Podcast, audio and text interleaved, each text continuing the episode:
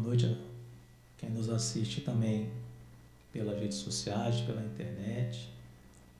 Uma satisfação estarmos aqui mais uma vez na casa de Altivo Panfiro, uma casa de amor, né? Como se costuma dizer e é, é fato.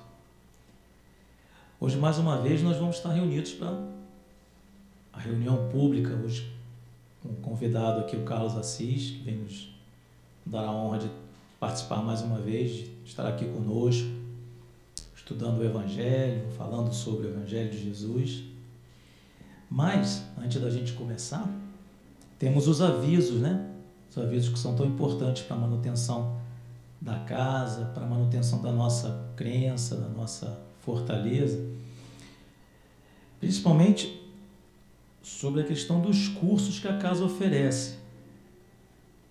Que nós temos as informações todas lá no site. Aliás, quem puder, quem estiver aqui presente ou quem estiver nos assistindo, tiver assim em casa, estiver lá fazendo umas pesquisas na internet, não deixe de visitar o site www Centro Espírita Altivo Panfiro, por extenso, Panfiro com P-A-M-P-H-I-R-O, .com. Estava na dúvida se era com BR, mas é ponto .com. Por que isso? Mesmo que a gente já tenha visto quase tudo, o site está sendo atualizado constantemente e cada vez, conforme o número de acessos, ele sobe de relevância. Parece que é pouca coisa, mas não é não.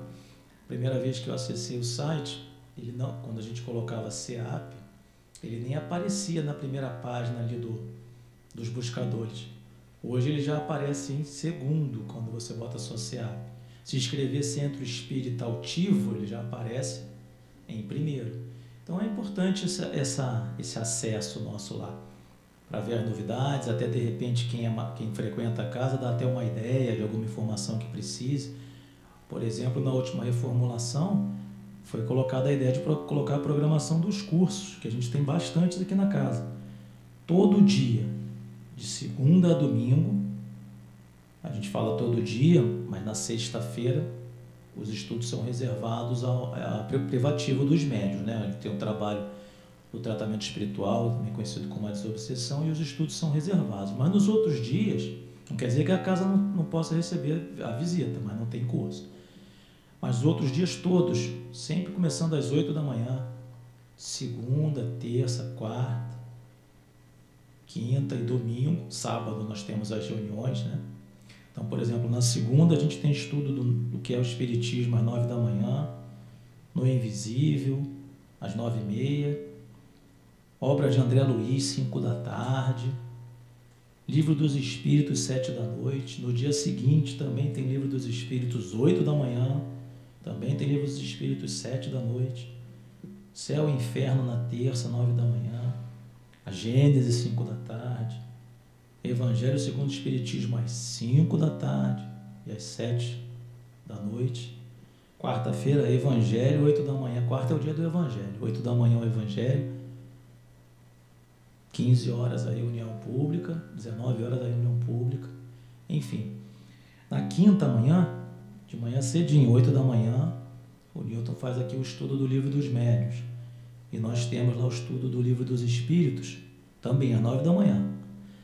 Mas esse estudo das quintas-feiras é mais destinado aos jovens. Não quer dizer que não possa vir os adultos, mas o público são os jovens. E na quinta noite, a partir das 5 horas, se estuda as obras da Dona Ivone Pereira. E às 7 nós temos Livro dos Espíritos e mais uma vez Livro dos Médios. E domingo, 8 da manhã, estudo de memória de suicida da Dona Ivone Pereira também. E na sequência, o estudo das parábolas de Jesus às 9h30. Tá bom, né? Tá não, tá, daqui a pouco vai ter mais. São 23, se não me engano, cursos. A gente também lembra que aqui na casa nós temos também a obra social Antônio de Aquino. A gente está sempre pedindo é, quem puder contribuir na medida do seu possível, né, com alimentos não perecíveis ou alimentos perecíveis, com o que puder ajudar. A gente fala muito assim de arroz, feijão, óleo de soja, essas mercadorias que auxiliam tanto a montagem das cestas básicas, que são distribuídas é, mensalmente, sendo que algumas famílias, como são famílias numerosas, às vezes precisa distribuir duas vezes por mês, às vezes até três. E também na questão do, do sábado, quando está o trabalho da obra social, elas fazem o café da manhã aqui com a gente, depois o almoço, enfim, tudo o que for doado com amor será bem aproveitado. Mais dois avisos finais. Um é lembrando do atendimento fraterno. Após o término de cada reunião, hoje, né, ao final da reunião, quem quiser conversar com os médios da casa, basta terminar ao término da reunião permanecer no mesmo local que será orientado um médium para conversar, tá bom? E por fim aquele aviso que a gente normalmente acaba esquecendo, que é de desligar os celulares ou deixá-los no modo silencioso para não prejudicar a concentração de quem está fazendo o estudo. Isso, se a gente puder fazer, não esquecer. Se tiver necessidade, deixa no modo silencioso. Se puder desligar, é até bom, que é um conforto para nós mesmos que estamos assistindo a palestra. Passados então os avisos, vamos fazer inicialmente uma leitura de harmonização do livro Caminho, Verdade e Vida, a lição 27, que é que está marcada para o estudo no momento dos passes. Ela se chama Negócios, Caminho, Verdade e Vida. É uma obra do Chico Xavier, ditada pelo Emmanuel, pelo Espírito Emmanuel. E essa página Negócios diz assim: E ele lhes disse, citando uma passagem de, do Evangelho de Lucas: Por que me procuráveis? Não sabias que me convém tratar dos negócios do meu pai? Está em Lucas, no capítulo 2, no verso 49. E Emmanuel diz assim: O homem do mundo está sempre preocupado pelos negócios referentes aos seus interesses efêmeros. Alguns passam a existência inteira observando a cotação das bolsas. Absorvem-se outros no estudo dos mercados. Os países têm negócios internos e externos. Nos serviços que lhe dizem respeito, utilizam-se maravilhosas atividades da inteligência. Entretanto, apesar de sua feição respeitável, quando legítimas, Todos esses movimentos são precários e transitórios. As bolsas mais fortes sofrerão crises. O comércio do mundo é versátil e por vezes ingrato. São muito raros os homens que se lembram, que se consagram, perdão. São muito raros os homens que se consagram aos seus interesses eternos. Frequentemente lembram-se disso. Muito tarde, quando o corpo permanece a morrer. Só então quebram o esquecimento fatal. No entanto, a criatura deveria, a criatura humana deveria entender na iluminação de si mesmo o melhor negócio da terra. Porquanto semelhante operação representa o interesse da providência divina a nosso respeito. Deus permitiu as transações no planeta para que aprendamos a fraternidade nas expressões da troca. Deixou que se processasse os negócios terrenos de modo a ensinar-nos, por meio delas, qual o maior de todos, Eis porque o Mestre nos fala claramente nas anotações de Lucas. Não sabias que me convém tratar dos negócios de meu pai? Essa passagem de Lucas é bem interessante. No momento do passo, nós vamos falar sobre ela. Então, nesse momento, nós convidamos a todos para levar nosso pensamento e junto pensarmos em Deus, pensarmos em Jesus, dizendo assim: Mestre Jesus, bom e amado Mestre. Agradecemos muito a oportunidade de, nesse momento, estarmos aqui reunidos em Teu nome, para estudar, para ouvir o estudo preparado pelo nosso companheiro, Carlos Assis, que ele seja fortalecido, iluminado.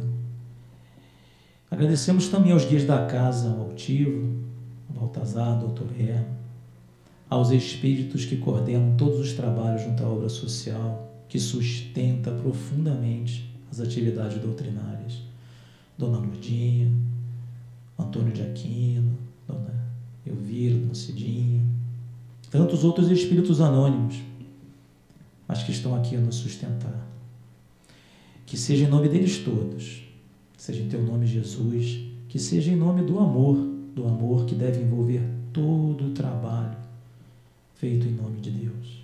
Que em nome deles, mas sobretudo em nome de nosso Pai, de Deus, possamos dar início à reunião pública sobre o Evangelho segundo o Espiritismo. Tenhamos muita paz, que assim seja.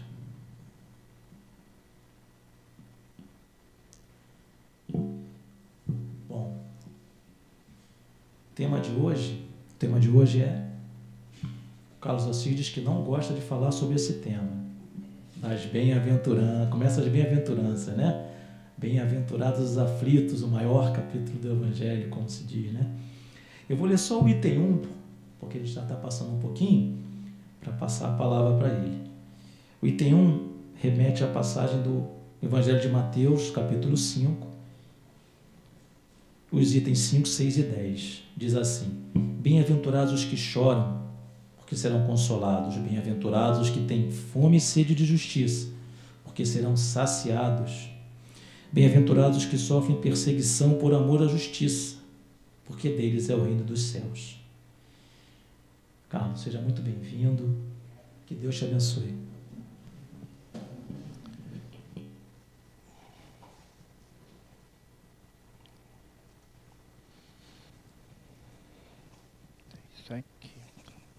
Aprender com melhor.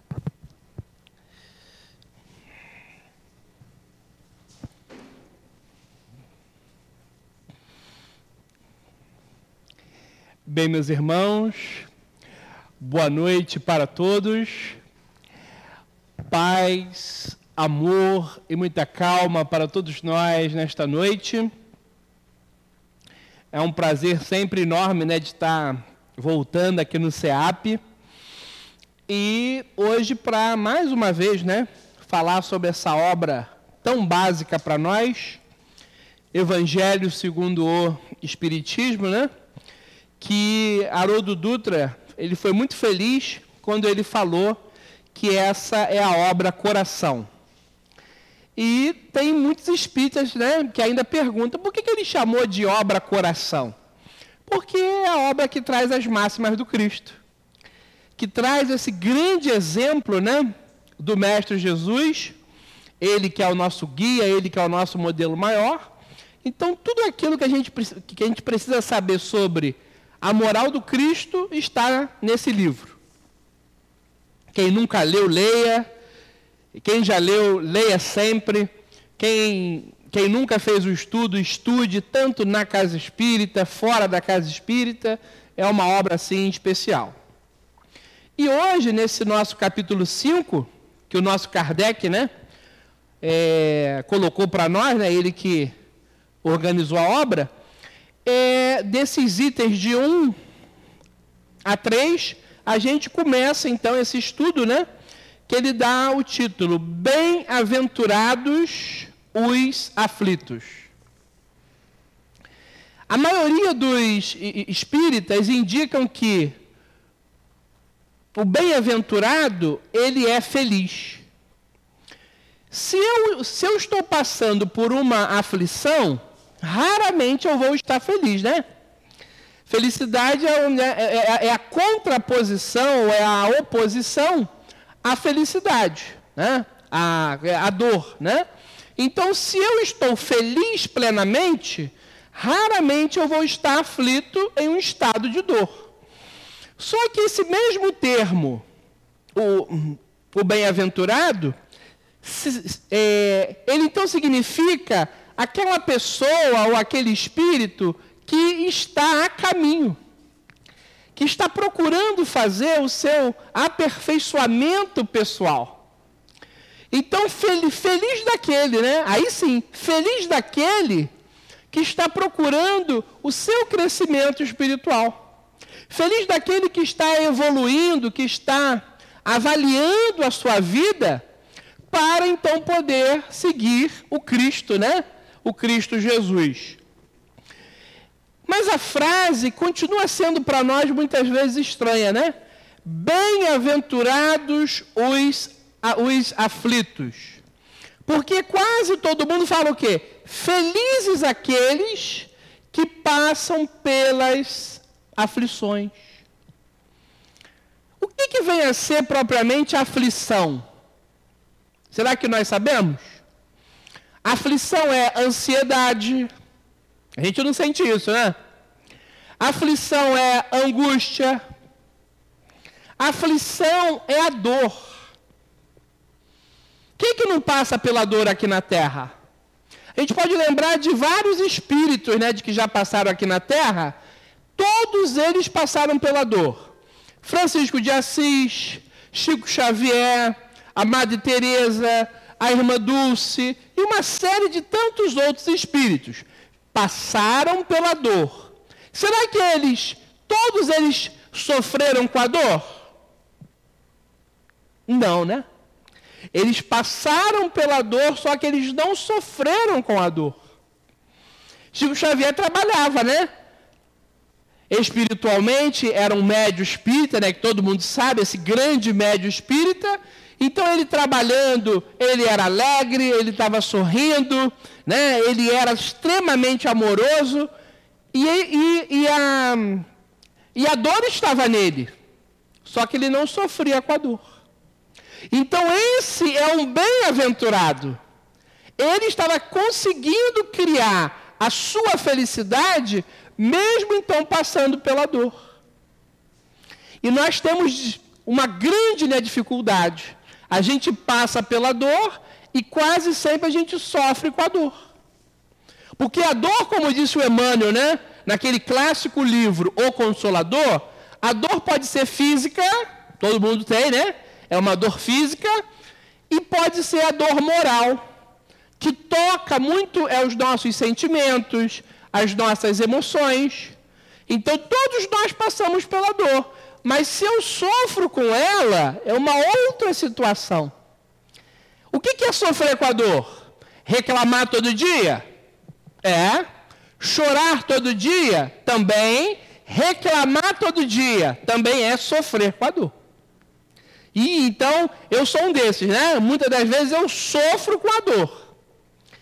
Mas a dor é outra coisa. A dor pode ser a gastrite, a dor pode ser a depressão, a dor pode ser o coronavírus, a dor pode ser é, a obsessão espiritual. Tudo isso são exemplos de dor. Se eu sofro com ela ou não, é, é uma outra condição. E Jesus está falando: Feliz daquele que passa pela dor, que vai ser consolado. Ainda mais aqui na visão espírita, né? Porque nós conseguimos compreender a dor. Nós conseguimos suavizar a dor. E muitas das vezes nós até conseguimos curar a dor. Olha que maravilha. Então, feliz daquele que passa pela dor e ele consegue aprender com ela ele consegue superar a dor, ou no máximo, ele aprende a conviver. Mas todo mundo que sofre com a dor ou que sofre demais com a dor, será que será que fica feliz? Não. Evolui? Também não. Então, feliz daquele que aprende com a dor. Feliz daquele que supera a dor. Feliz daquele que sabe até é, dar um ótimo exemplo passando pela dor. Existe um espírito que o clássico livro dele, para quem ainda não leu, é, tem o título Na Hora do Adeus. Luiz Sérgio, ele faz um trabalho lindíssimo no mundo espiritual e certa feita ele disse algo que me marcou. Ele falou assim, ó gente, a doutrina espírita é um lenço branco que deve secar as lágrimas e jamais levar ao desespero. Imagina um espírita extremamente alucinado. Isso não é estranho? Mas pode ter alguém que ele se acha espírita, ele conhece alguma coisa da, da nossa mensagem espírita, só que ele não ficou bem com isso. E por que de repente? Porque de repente ele ficou preso em um livro, normalmente não é um livro básico da, da doutrina espírita, né? Ele ouviu por alguém na rua o que é o espiritismo, ele não conhece mesmo de fato o que é a, a doutrina espírita. Porque quando a gente começa a conhecer, a doutrina ela vai secar as nossas lágrimas. Vai ser antídoto contra a dor e contra o, o sofrimento. Mas essa pessoa, infelizmente, ela não buscou na fonte certa o conhecimento da doutrina espírita. E aonde é a fonte certa? Ó, nas obras básicas e nas casas espíritas sérias como essa. Então, a doutrina, como diz o nosso querido Luiz Sérgio, ela nos ajuda. Ela é a grande alavanca para a nossa evolução. E ela seca as nossas lágrimas. Principalmente quando bate a nossa porta a perda de entes amados. Quem é que fica feliz da vida, né? Ih, meu ente amado desencarnou. Será que tem alguém que fica feliz da vida? É estranho, né? Feliz da vida é complicado, né? Mas quando eu compreendo a doutrina espírita, eu fico o quê? Eu fico bem. É, eu sei que não é um adeus, é apenas um até logo. Então, o tempo daquele meu irmão, ou daquela minha esposa, ou daquele meu filho, ou daquele amigo, acabou aqui na terra. Mas ele vai continuar vivendo. E mediante a própria mediunidade espírita, ele pode até se comunicar. Quando é que vai ser isso? Não sei. Mas ele pode, não pode? Pode. Então a gente começa a ter um outro comportamento frente à vida. Enquanto é, nós vamos ver muitas pessoas desesperadas, que não têm a nossa fé, que não têm essa grande compreensão espírita, nós vamos estar, né, de forma positiva, né, vivendo a nossa vida.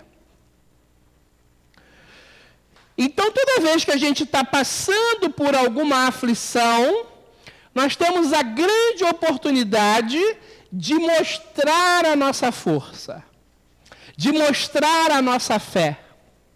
Todo mundo já deve ter, ter, ter lido né, ou ter ouvido também aquela frase, que quando a gente está na dor, nós temos que mostrar para a dor é o tamanho do nosso Deus. Né? Então, se nós temos fé, a gente pode superar a dor, a gente pode curar, né? a gente pode compreender a sua mensagem.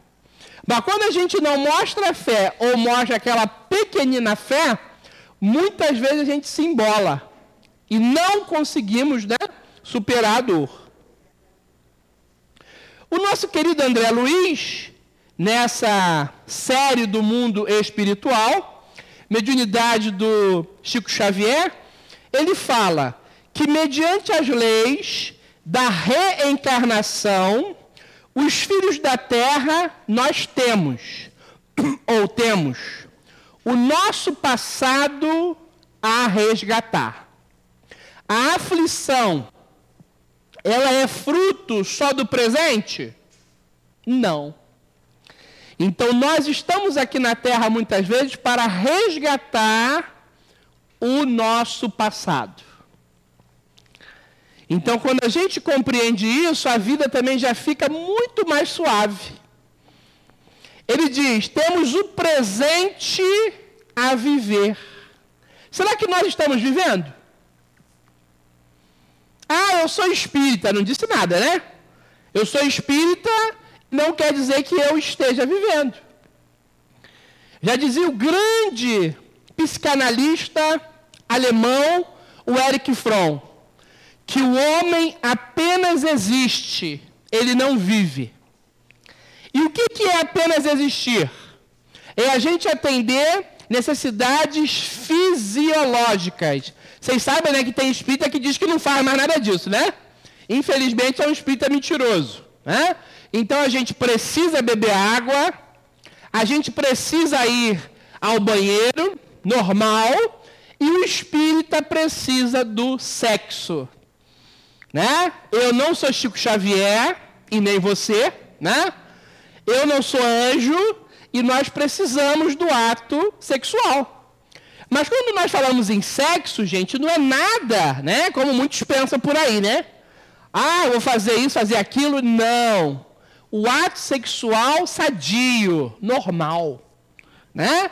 Principalmente quando eu amo é uma pessoa e claro que eu vou ter um ato com ela sexual, né? Normal isso. Mas eu não posso, é claro, né? imagina, pensar em sexo de manhã, de tarde, de noite e de madrugada, porque senão é vício. Né? Então, vício sexual não, não serve. Então a gente tem que parar com essa coisa, né? Que a gente brinca, né? Esse mimimi. Ai, meu Deus, falou, falou em sexo. É claro que falou. Faz parte da vida, né? Certa feita perguntaram para o Chico se aquilo, entendeu, lá que ele bebia era água. Na mesa mediúnica ou na mesa da casa espírita, o Chico brincou. Tem dia que é água. Aí o pessoal, o, Chico, mas quando não é água é o quê? É soda limonada. Eu adoro soda. E aí? Né? Morreu por causa disso? Isso é um crime? Beber uma soda limonada? Não. Né? Mas as pessoas acham que espírita só bebe água. Quem dera, né? Não teria espírita gordinho como eu, né?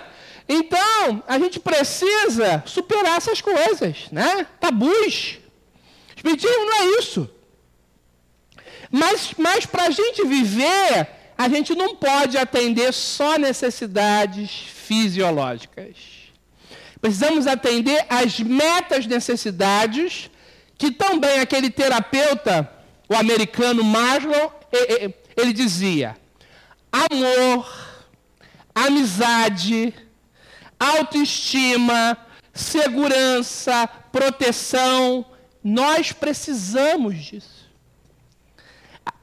a, a, a parte fisiológica é muito primitiva, mas nós precisamos delas, dela, né? Mas, mas nós precisamos de sentir. Gente, eu digo para todo mundo: o que seria de mim sem os meus amigos? Nada. Né? Eles são maravilhosos, eles, né, eles ocupam né, é um grande espaço na minha vida. Só que eu não vivo para eles e nem quero que eles vivam para mim. Mas a nossa, a nossa vida, né? Tudo aquilo né, que a gente então compartilha é algo maravilhoso. E eu tenho vários amigos espíritas, né? Amigos par particulares que eu amo, que eu amo de paixão. Mas eu vejo espírita solitário. Você pergunta, você tem amigo? Não. Como, como é isso? Gente, não dá para a gente viver sem amizade. Então a gente precisa viver. Quando, quando nós começamos a viver, a gente diminui a nossa dor, diminui a aflição, diminui o sofrimento. Olha que maravilha! E aí diz ainda o André Luiz: e temos o futuro a construir. Imagina você cheio, cheio, cheio de dores. Pessoal, pessoal às vezes ainda faz aquela lista, né? Bico de papagaio, né? artrose, artrite. Agora tem o bico de calopsita, já viram? Né? A coluna já está toda torta e a pessoa acha que isso é vida, né? Ah, mas a minha vida é isso. Não, então corre, né? A sua vida não pode ser só isso. Porque senão, ou o seu futuro vai ser de dor. Você vai chegar daqui a pouco, no próximo ano, depois de ah, cinco anos na frente, dez anos, sabe lá quantos? Só dor. Então nós estamos aqui na Terra, por um lado, para sanar a dor, solucionar a nossa dor. E aí, quando você soluciona, Jesus está certíssimo. Feliz daquele que superou a sua dor. Feliz daquele que superou a sua aflição. Aí sim, né? Aí diz o nosso querido ainda, né? O André Luiz. Existe um, é o maior precioso lugar de trabalho. Todo, todo mundo conhece? É o aqui. Esse momento aqui. O melhor tempo, agora, e a importância das horas de hoje. Ah, amanhã eu vou ligar para o médico. Não, ligue, a, ligue agora. Vocês sabem que médico adora, né, gente? Médico adora quando você liga para ele três horas da manhã. E ele estudou para isso, né? Mulher de médico sofre, né? Esposo de médica sofre, mas é para ligar três horas da manhã. Ele foi preparado para isso, né? Eu tenho um amigo que é lá do Inca. Olha que exemplo. Ele acaba, é o plantão. Aí o pessoal começa, vamos embora, sei o quê. Aí ele fala, agora é o meu trabalho voluntário aqui mesmo no INCA. Ele fica mais, mais 24 horas. Pessoal diz que ele é bobo. Ah, você é muito bobo. Quem, quem é que faz isso, né, gente? Trabalha várias horas ganhando. Quando acaba aquele período, ele fica ali como voluntário. Aí ele fala assim: como é que eu posso ir embora e deixar o meu cliente, agora, agora o termo é esse, né, gente? Cliente, não tem mais paciente. Deixo aqui o meu cliente no INCA sofrendo. Eu não vou embora. Eu fico aqui. Mas que bom que ele é solteiro, né? Se tivesse esposa ia ser complicado, né? Aí ele fica. Mais 24 horas, olha que maravilha. Por quê? Porque, porque ele está pensando ali naquela pessoa que está passando pela dor. E que muitas vezes que está sofrendo com ela. Então, nosso querido Allan Kardec, aqui no capítulo 5, ele mostra algo que muita gente não vê quando está na dor. Estar aflito é uma situação passageira, não é um estado permanente de vida. Então todo mundo aqui, com certeza, passou já por uma grande dor. Ela não passou? Passou, né? Mas quando a gente estava sentindo a dor, a gente tinha então esse pensamento? Não, né? A gente achava que a dor era eterna. A minha tia, no ano de 95, ela foi sequestrada. Naquele momento que a gente sentia aquela dor, a gente achava que aquela dor era, era eterna que ela não ia acabar nunca. A gente fica tão né, pilhado, né, a gente fica tão, tão tenso naquela hora, a gente pensa que aquilo não passa. Mas passa. Como o Chico Xavier falou várias vezes para nós, tudo passa. A dor também passa. Mas é tão bom quando ela vai embora, porque a gente aprendeu. Hum, que maravilha, né? Aprendemos com a dor ficamos melhores com a dor. Como afirma os pais do nosso querido João Hélio, lembram dele? Nós crescemos com a partida, com o desencarne do nosso querido João. Qual mãe que fala isso, hein, gente? Qual, qual, qual pai que fala isso? É preciso crescer quando eu cresço com a dor, eu, eu mostro a minha maturidade.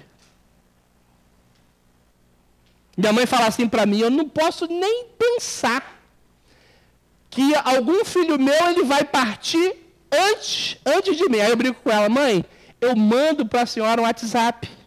Ela fica danada. Né? Eu mando para a senhora um WhatsApp, fica, fica calma. Ela, você nem brinca com isso. Né? Ela fala, ela fala assim, deixa, deixa eu ir primeiro. ela fala, eu tenho medo da morte danada. Ela fala, né? Aí, mas é melhor eu ir do que eu ficar. Aí eu brinco com ela, ela besta, né? Então, a gente precisa perceber por que, que nós ficamos aflitos, hein? Há dois mil e tantos anos atrás, Jesus falou isso. Bem-aventurados os aflitos. 300 anos antes de Jesus, Buda já estava preocupado com o sofrimento. E por que, que a gente passa por essas aflições? Ele pode ter angústia, o outro companheiro ele pode ter ansiedade, a outra companheira pode ter preocupação, a outra está ali sofrendo demais, né? Com a dor física. Por que, que a gente passa por essas aflições? E aí diz o nosso querido Kardec: se a aflição não está passando, se está permanecendo, tem algo de errado acontecendo. Se você verificar, são os hábitos, os velhos hábitos. Aí a gente olha para nós mesmos, né? Que hábito que eu tenho, hein? Vocês sabem que espírita não faz fofoca de forma nenhuma, né? Vocês sabem disso? Espírita faz comentário do Evangelho. Né? Mas às vezes é tão extenso o Evangelho, né? Fala, fala da Lúcia, fala do João, fala do, fala do Renato, né? Fala da Juliana, aí tem gente assim, ué, mas eles, eles não estão no Evangelho. Por quê? É o evangelho da vida, né? A gente sai comentando. Você lembra aquela história, o Simonetti contou pra gente uma vez, de um centro espírita, é um caso real lá de São Paulo, e tinha lá uma vizinha do centro que, que ela falava já por vários anos. Esse presidente aí do centro, ele é pinguço. Gente, o pessoal ouvir aquilo, né? Acho que ela não bate bem. Né? Sai cheio, cheio aí de cachaça, e aguardente, o pessoal, né? Era, é, via, ouvia aquilo e não conseguia associar. Um belo dia ela ficou com câncer. E a amiga dela falou: Vamos lá naquele centro. Aí ela, eu? Não. O diretor lá, ele é pinguço. Aí, não, que isso, para com isso. Aí ela foi, né? Ela estava sofrendo, ela foi. Aí ela descobriu que aquelas garrafas eram de água fluidificada. Ela pediu perdão para ele há muitos anos que eu falo mal do Senhor. Aí, de mim? Eu, eu nem te conheço, ele falou para ela. Não, mas eu falo. Mas por que, que você falava? Que o senhor saía daqui cheio de cachaça. Né? Eram garrafas e garrafas. Olha. Aí ele, ah, minha irmã, isso, isso é água frutificada. Gente, ela não sabia o que, que ela ia falar, né? Ou se ela saía dali correndo. A gente mal conhece a pessoa e julga. Outro dia uma pessoa julgou o meu Instagram. Olha só. E entrei lá e vi lá umas coisas. Aí eu falei para ela: Você conhece é o meu trabalho? Não, mas vi umas coisas. Eu sou terapeuta. E treino também empresas. Então eu lido com pessoas de todos os níveis. Aí ela, ah, mas eu vi algumas modelos. Justamente. Ela já foi julgar, gente. Ih, né? O nosso pensamento é muito fértil, né? Só que, infelizmente, é mais para o lado negativo. Eu trato de artista. Artista posta o quê, gente? Artista modelo. Posta o quê? Todo, todo mundo sabe, né? Aí ela, ela já foi. Você me viu em algum lugar? Você me viu fazendo algo, algo de errado? Não. Ah, mas, ah, mas eu vi lá na sua rede social. Eu falei para ela, é o meu trabalho. E eu não vou sair do meu trabalho por nada, falei para ela. Porque é o meu trabalho material. Então a gente julga demais, né? fala mal dos outros sem saber. Não é isso? Uma coisa é você pegar a pessoa no erro, né? Ih, ela peguei a pessoa no erro. Eu, eu vi, estava lá. Aí é diferente, né? Aí não tem como fugir. Outra coisa é a gente imaginar, né? Ih, eu acho que faz isso, faz aquilo. Você viu? Não. Ah, então, não pode falar. Não é? Então, quando, quando nós sabemos, quando nós participamos, né, quando nós somos testemunhas, é outra coisa. Mas a gente sai falando, gente. O homem era diretor da casa espírita. Imagina se o diretor da casa espírita pode ter ele falhas, né? Mas ele ia sair de dentro do centro, né? Aí, aí, aí com várias cachaças? Não dá, né, gente? Se fosse de repente numa outra linha, até usa bebida alcoólica, né? Mas espiritismo não. Então, Então, a gente tem que ver os nossos hábitos. Esse é um só, né? E até para a gente rir, né? É um pouquinho, mas a, a coisa vai muito além. Imagina se você criou o hábito de sofrer. Tem isso? Tem. E como tem? Hã? Se a gente pensa do lado né, assim, dos remédios, seria o quê? Aquela pessoa, né? Que criou o vício de qualquer remédio. Pensa só, não é só aquele remédio de que ela usou, não. De qualquer remédio. Isso é muito sério.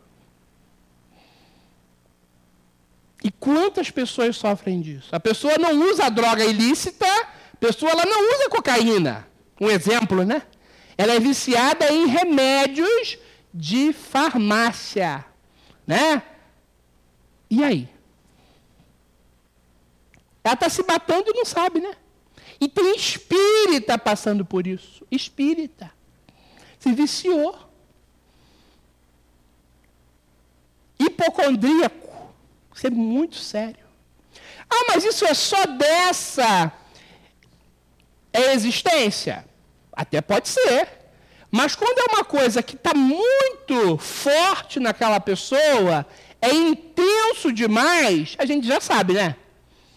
Já está trazendo de outras existências. E qual é a saída? Né? Se eu estou condicionado negativamente, criei o hábito de sofrer, Agora eu tenho que recondicionar. E qual é a saída espírita? Reforma íntima. Fazemos ela? Reformamos o pensamento, reformamos o nosso sentimento, reformamos a nossa atitude. Algumas sim, né? Outras, outras não. Faço hoje, amanhã eu já não faço, não é assim? É assim. Mas para mudar, é preciso mudar de hábito.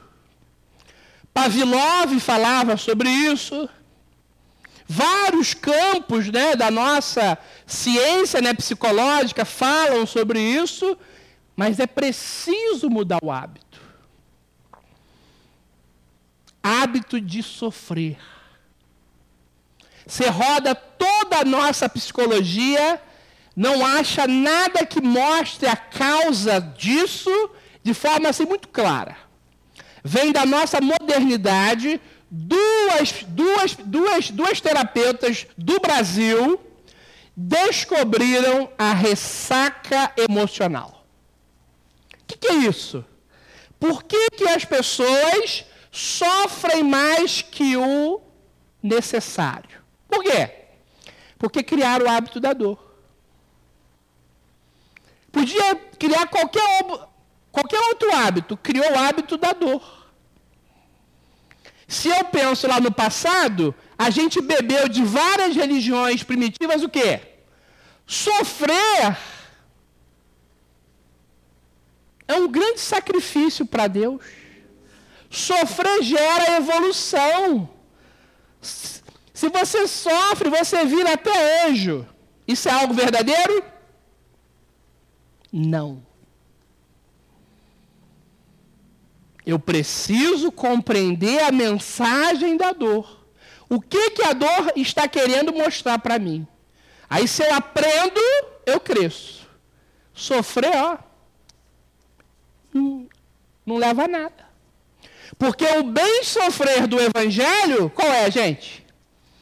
Resignação perante a dor. Aceita a dor porque ela já está em você. Admite a dor. É sua. É sua construção. A Joana de Anjos chama resignação ativa. Aceita, se movimentando, criando a solução para a dor. Tem espírita que se viciou na dor. No café da manhã, dor. Almoço, dor. Lanche da tarde, dor jantar dor. Dorme à noite? Ah, quem dera, né? Insônia. E qual é a causa lá da minha insônia? Jesus falou, né? A aflição. A aflição o que, que é? Ansiedade. 90% das pessoas que passam pela insônia, a causa qual é? Ansiedade. Poxa, queria tanto ser médio da casa espírita. Mediunidade tem que concentrar. Ansioso concentra? Pouquíssimos, né? Não dá para ser médio espírita. Então é preciso se trabalhar. É preciso reforma íntima, é preciso autoconhecimento. Aí quando a pessoa se vê curando a dor, eu, eu estou me tratando, até na casa espírita, estou chegando na cura da dor. O que, que faz? Se cura? Não. Quando vê que está chegando na cura, não consegue desapegar da dor. É como se desse um passo atrás. Se tirar a dor da pessoa, o que, que gera, gente? Um surto. Pessoa surta. Mas como a dor, ela não é negativa, ela não gera incômodo? Gera, mas ela ocupa a vida da pessoa. Poxa, não vou mais ao médico. Tem gente que pira, né? Meu Deus, eu não vou mais ao médico. Não vou mais fazer terapia. Não vou mais tomar Rivotril. Já podia até chamar, né? Rivotril espírita, né? Porque tem tanto espírita, né? Tomando, né? Rivotril, né? pessoa não chega na cura porque ela criou o hábito da dor. Como é o nome disso? Ressaca emocional. Mas que doença que eu posso ter? Qualquer doença. Gastrite, dor na coluna, depressão, ansiedade, obsessão espiritual, coronavírus, doença de Crohn, qualquer doença, normalmente por trás dela está a sua ressaca emocional. Tem gente que pula, não pula. Ah, e eu, eu não sou isso aí não, hein? Eu quero me curar. Será mesmo que quer? Poxa, eu não vou ser mais o coitadinho. Sabe aquela minha tia? A minha tia faz tudo por mim. Porque eu sou o coitadinho. Eu sou o doente. Eu preciso de ajuda. Imagina agora eu me curando. Minha tia, ó, não vai me dar mais bola. Porque ela só me dá bola porque eu sou o coitado. Gente, isso é muito negativo. Aí imagina a pessoa que é espírita vivendo dessa forma. Ela conhece o espiritismo? Pelo jeito não, né? Então, se você lê o evangelho e não busca compreender, o pessoal vai falar, ah, é, é, eu estou sofrendo, eu estou é bem, né? Jesus falou, feliz daquele que é aflito. Olha só. Aí tu fica na dor. Feliz daquele que supera, que compreende, no máximo, aprende a conviver com a dor. E para aprender com a dor, a sua percepção tem que ser positiva, né, da dor, não é isso? Aí você fala assim: a dor é uma praga na minha vida. A dor é a minha inimiga. A dor é a minha opositora. Aprende com a dor? Não. Então faz que nem Francisco de Assis. A irmãzinha dor. Aí imagina aquela pessoa revoltada? Pode ser sua irmã, né? Porque minha não é. Porque ela veio perturbar a minha vida. Então a gente precisa se domesticar dentro dessa pedagogia do Mestre Jesus. E aprender a superar o orgulho. Porque muitas vezes o nosso orgulho ele impede que a gente busque ajuda. Você tem a sua dor. Já buscou ajuda aqui na casa espírita? Já? Ah, já tomo passe, eu faço também é o tratamento aqui da casa espírita, eu faço atendimento fraterno. Eu procuro aqui no final da reunião, é o atendente fraterno, e eu falo da minha dor. Nota 10 para quem faz isso. Mas tem espírita que vem na casa espírita e não busca nenhuma técnica. E não busca tratamento. Por quê? orgulho. E eu pedir ajuda? Não, preciso não.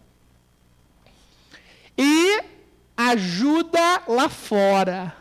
O médico também é de Deus, né, gente? O terapeuta também é de Deus. Você busca ajuda? Tem espírita que fala que não toma remédio. Aí toma o quê? Né? Porque tem doença que tem que tomar remédio. Mas como então você tem o livre-arbítrio? Ah, não, mas eu não tomo. Ok. Sofre mais ou menos? Normalmente sofre mais, né? Imagina esquizofrênico que não toma remédio. Quase morre, né? Imagina diabético que não toma remédio. Quase morre ou morre até, né? Então existem variadas doenças que você tem que utilizar o remédio e é alopático mesmo, né?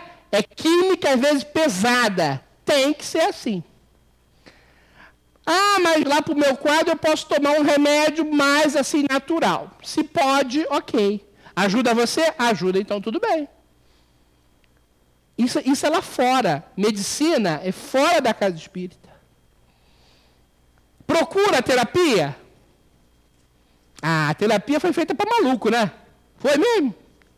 Os empresários fazem. E aí? Os artistas fazem.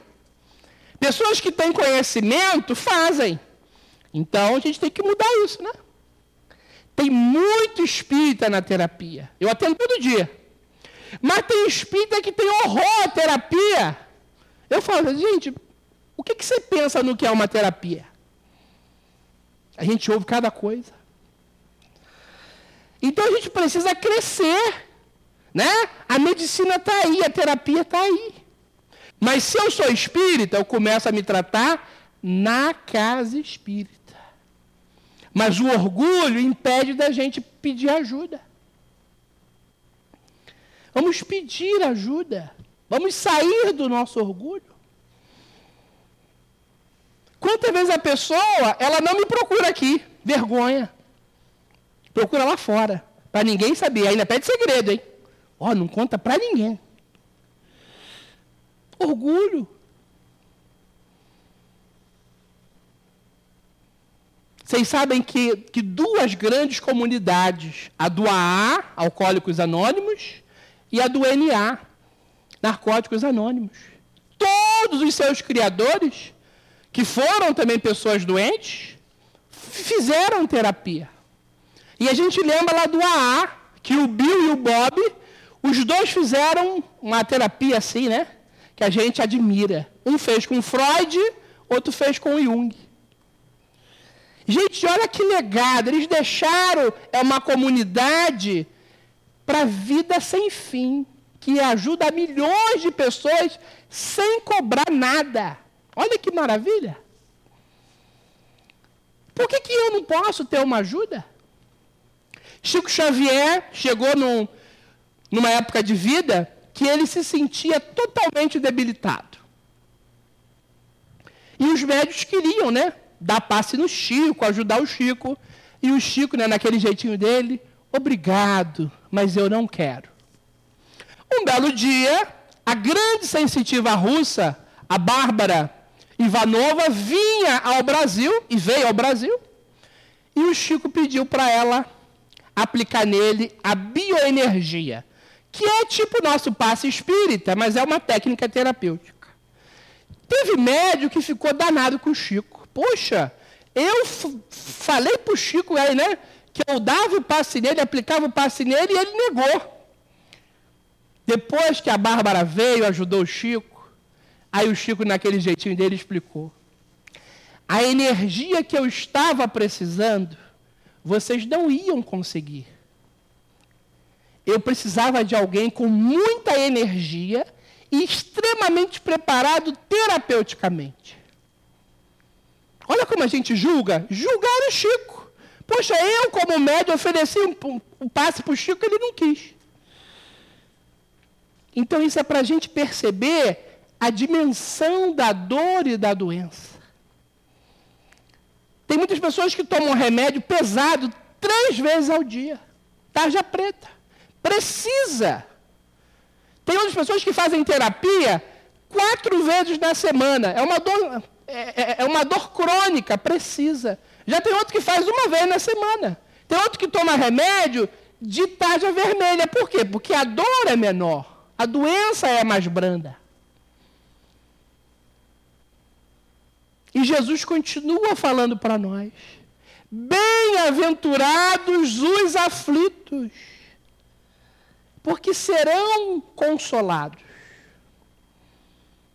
Não descansem até aprender a mensagem da dor.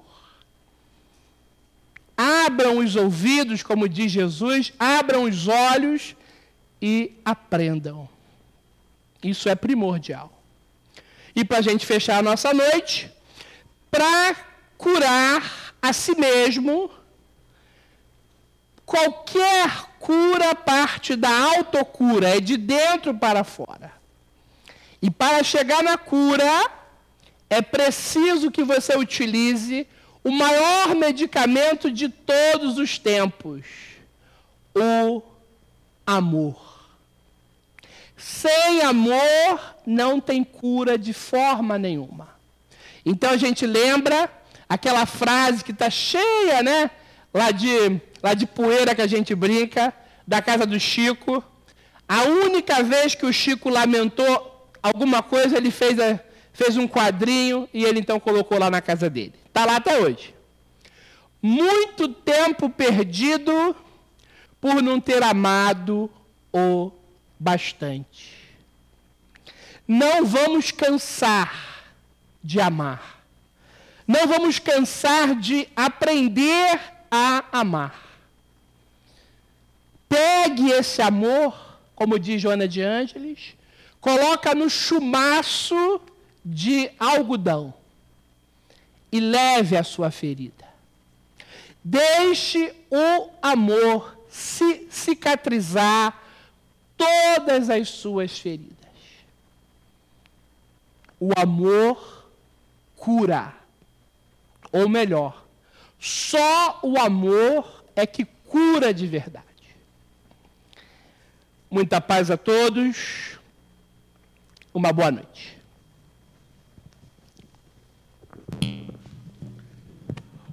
Muito bem. Agradecer mesmo ao, ao Carlos, Carlos Assis. Lembrar até que no começo nós falávamos aqui, como você encerrou falando do amor, né? Que aqui se trata de uma casa de amor, onde todos os serviços, desde o passe, que daqui a pouco nós vamos receber, ao passe de cura, todos os outros, mas começando lá, na limpeza, pegar uma vassoura para passar no pão, no chão, pegar a manteiga para passar no pão, estava pensando no pão. Tudo isso precisa ser feito com amor. E é nessa linha que a gente vai agora pensar né, no momento do passe. Nós vamos pedir aos médios que se desloquem. E enquanto eles se deslocam o mais silencioso possível, cada um de nós já vamos pensando nas nossas aflições, pensando na gratidão que nós temos também, nos concentrando, pensando no nosso anjo da guarda, nos nossos guias, os benfeitores da casa, entrando em contato com o amor de Jesus. Porque esse momento é, como dizem, a sobremesa do amor. Então agora nós vamos nos concentrar para fazer uma prece, pedindo a Jesus, pedindo a Jesus mesmo, o nosso Mestre, que esteja conosco nesse momento, nesse momento em que, em nome do amor, seremos envolvidos pelas energias boas, pacificadoras, harmoniosas, felizes do plano espiritual, colaborando, contribuindo com os médios num trabalho em nome do, do Cristo. Que esse momento de paz possa ser, se realizar sim, com as bênçãos do Altíssimo, mas sempre valorizando o apoio dos guias dessa casa, do Altivo, do Baltazar, tantos outros, doutor Erno, que eles possam estar conosco para podermos pedir que, em nome de Jesus, mas sobretudo em nome de Deus, possamos dar por iniciado o serviço de passes. Que assim seja, graças a Deus.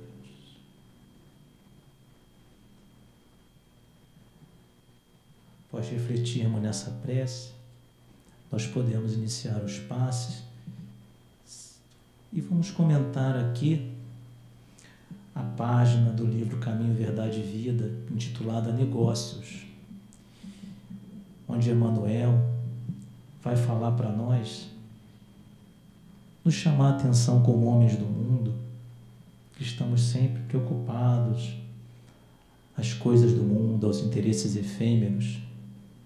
Emmanuel vai falar da Bolsa de Valores, vai falar de outras necessidades que temos, cada um de nós. O carro, a casa, a mesma até a alimentação excessiva, tantas coisas.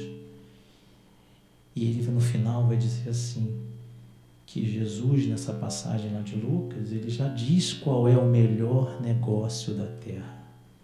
Se remetermos lá ao Evangelho de Lucas, no capítulo 2, no verso 49, ele diz: que me procuráveis disse essa resposta, ele dá para a mãe dele, para Maria e para José. Não sabias que me convém tratar dos negócios de meu pai? Se soubermos o contexto da passagem do Evangelho, ele trata daquele momento em que Jesus, aos 12 anos de idade, é uma das poucas passagens que temos dele, criança. Ele está lá em Jerusalém com os pais Maria e José, pobres que eram, levavam Jesus, ensinavam Jesus. E na Páscoa, depois das festividades, eles retornavam. Mas Jesus não retornou com eles e eles não perceberam. Então, na aflição de pai e de mãe, eles voltam a Jerusalém depois de um dia, procuram Jesus por três dias e encontram Jesus no templo, assentado com os líderes, com os os estudiosos conversando sobre as leis, os profetas, conversando sobre Deus. Jesus então tratava dos negócios do pai dele.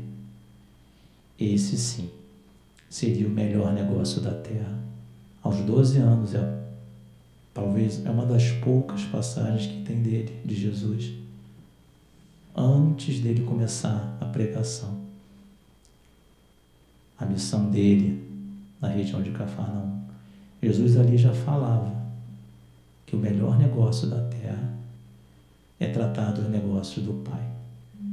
Por isso que é importantíssimo cada um de nós, ao sairmos daqui, ter a certeza da importância de buscar primeiramente o reino de Deus. Que tudo mais, tudo mais que não for necessário, nos será dado por acréscimo. Que Deus possa então abençoar esse momento do passe que cada um de nós tenhamos recebido as energias mais puras, mais amorosas, para possamos iniciar o dia, a nossa transformação. Encerrando o momento do passe, vamos permanecer com o pensamento voltado voltado a essa gratidão ao momento que tivemos, ao esforço que nós mesmos tivemos de estar aqui, que junto com o agradecimento vão nos permitir mais uma vez elevar o pensamento a Deus. E agradecer pelo dia, pela reunião, dizendo assim: Pai amantíssimo, Deus nosso Pai, um dia sim vamos aprender a amá-lo, respeitá-lo, entender todas as dificuldades, todas as aflições que passamos.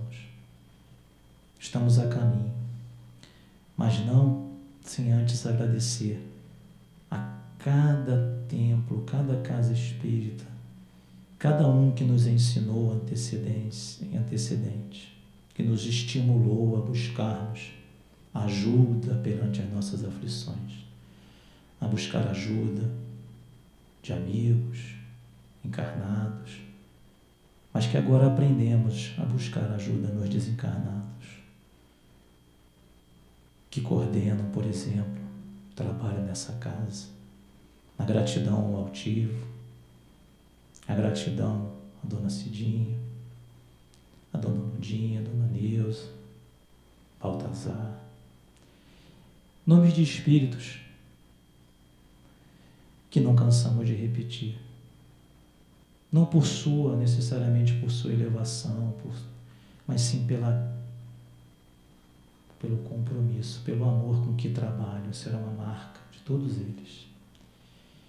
Que em nome deles, que eles possam, sim, antes de tudo, receber a nossa gratidão em cem vezes, em mil vezes, aquilo que recebemos.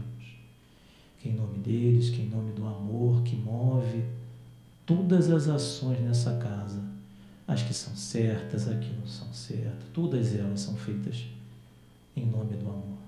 Porque só nesse caminho conseguiremos ir junto contigo, Mestre Jesus. O caminho, a verdade e a vida.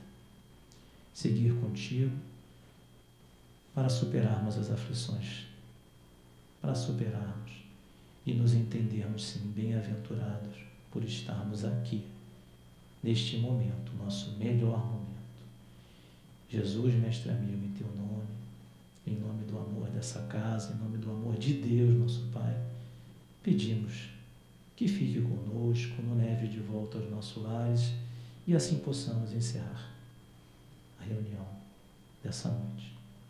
Que assim seja.